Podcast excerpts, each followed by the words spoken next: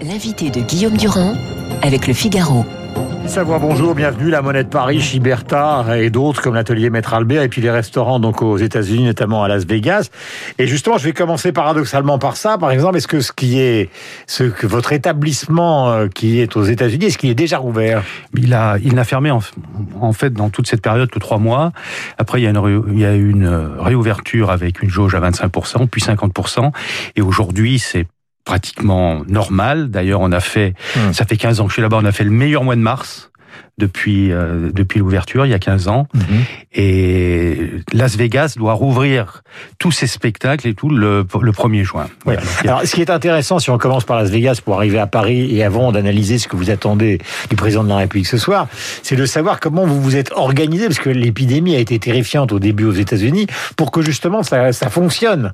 Ben, je crois qu'aujourd'hui, bon, ils ont fait, ils ont fait ce qu'il fallait. Euh, moi, toutes mes équipes à Las Vegas sont vaccinées. Euh, mon fils, qui est à Los Angeles, est vacciné, alors qu'il est bien sûr bien plus jeune que moi. Non, je crois que là, ils ont, ils sont en train de réussir la campagne de vaccination, ce qui va mhm. leur permettre de reprendre une activité normale. Mais vous, comme chef d'entreprise, comment vous êtes organisé dans le restaurant justement pour euh, pour assurer la sécurité de tous ceux qui viennent chez vous?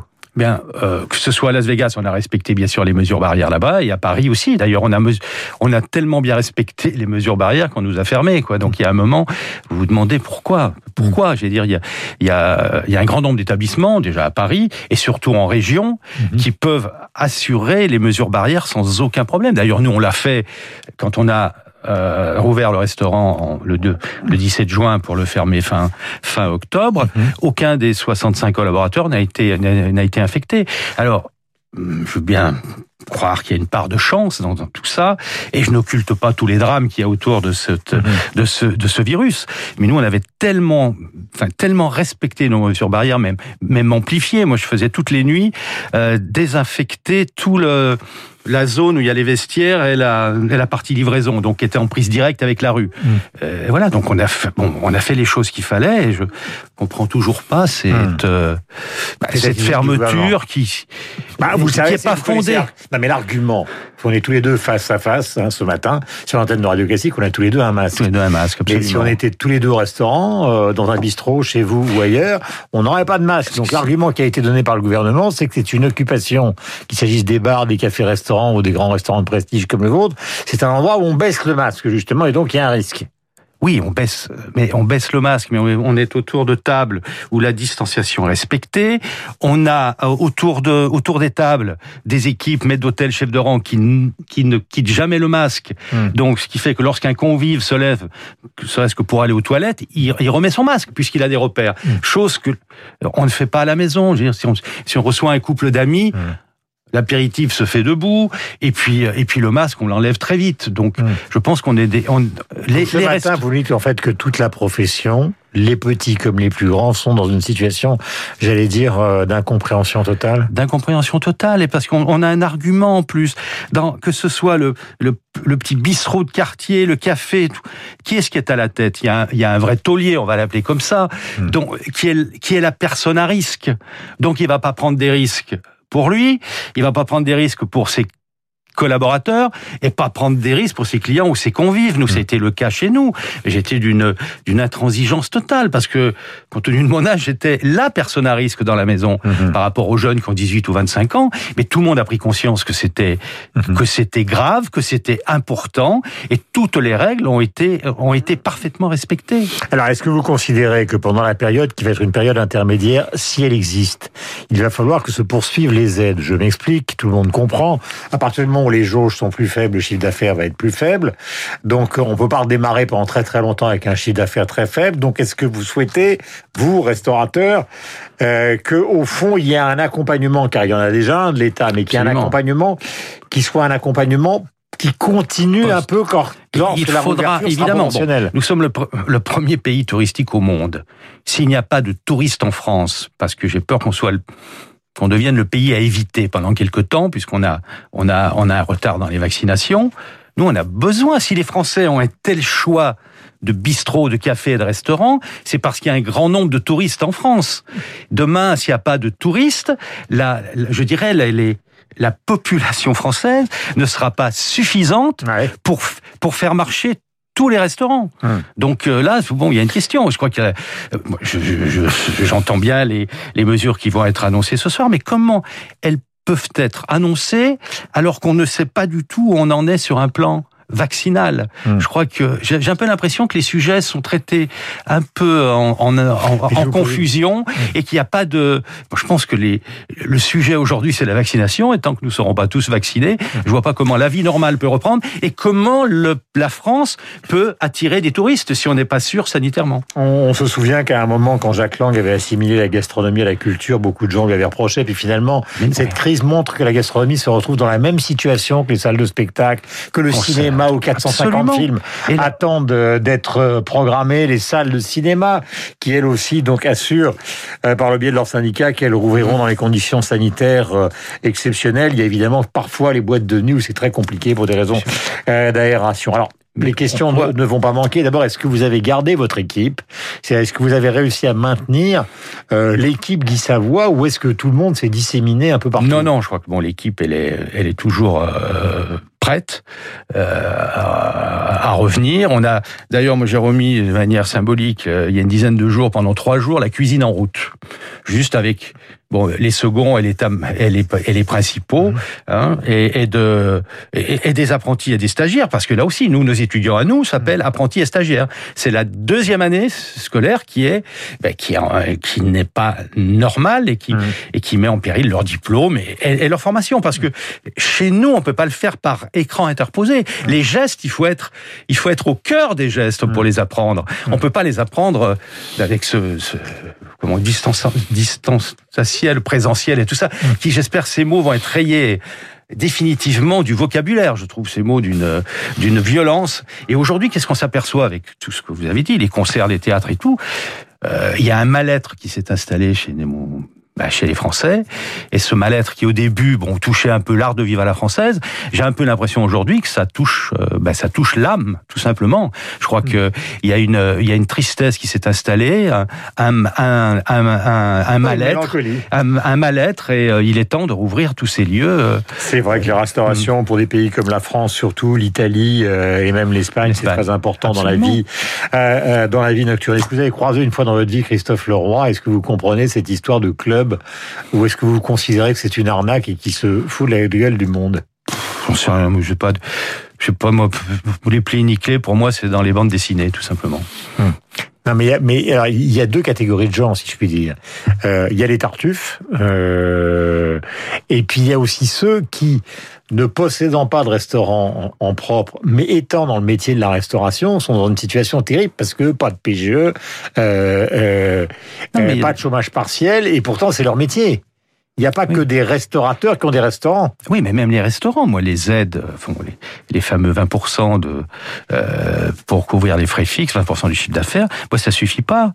J'ai encore des dettes de mon, de mon installation et tous les mois, il y a une, tous les mois, il y a évidemment une perte.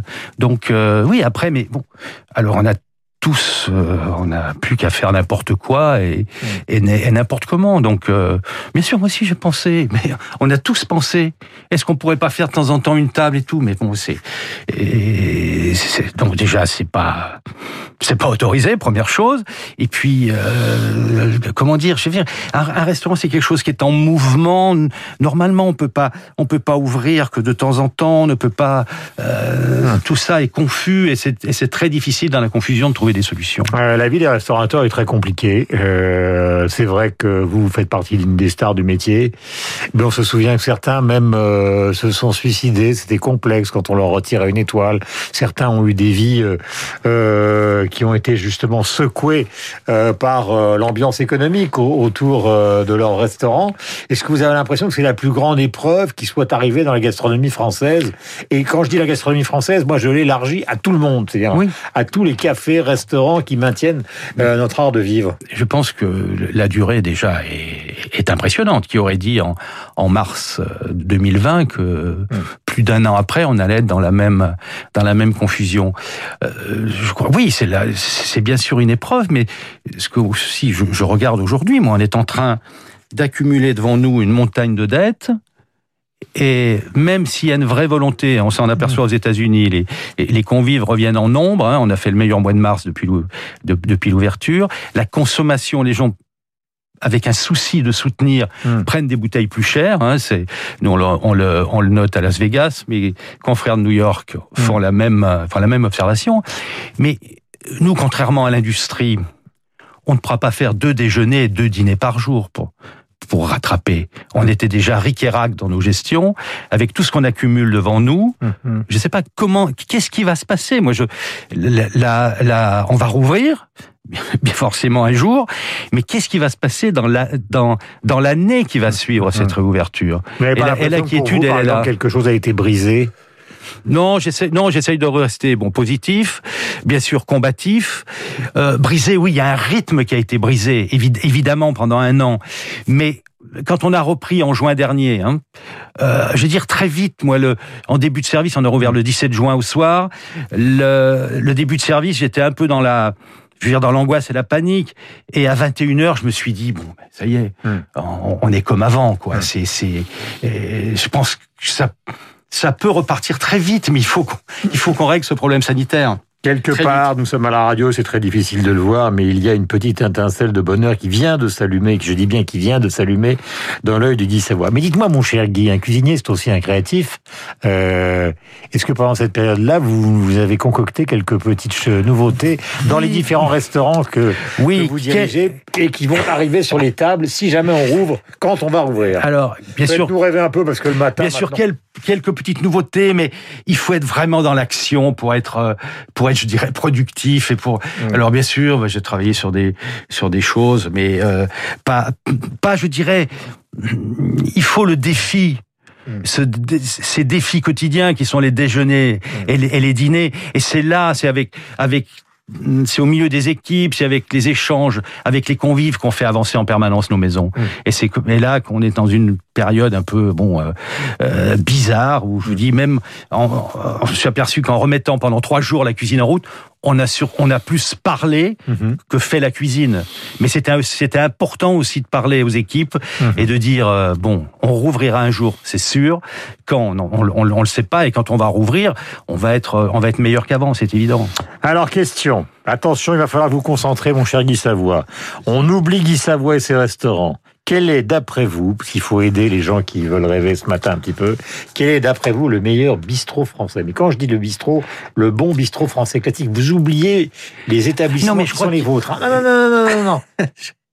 je crois qu'il n'y a pas de il n'y a pas de, de niveau. Je crois que lorsqu'une lorsqu'une maison, vous mais vous avez aimé, qui vous a laissé un ah vous voulez un nom Oui, un nom, un nom, un truc qui vous a fait rêver quand vous étiez jeune. Je vais dire, c'était le bistrot de ma mère. Donc euh, parce que pourquoi Il y avait tous les ingrédients de la recette. Elle, aime, elle aimait. était où ce bistrot? Elle il était à Bourgoin-Jallieu, mhm. ça s'appelait l'Esplanade. Elle, elle mettait tout son cœur à accueillir ses convives, elle mettait tout son cœur dans la cuisine, et la recette n'a pas changé, quoi. Quand, quand il y a un vrai taulier qui anime sa maison, parce que je préfère le mot maison qu'au restaurant, mhm. bon, eh bien, ça fonctionne, ça fonctionne. Et maman, elle excellait dans quel type de plat?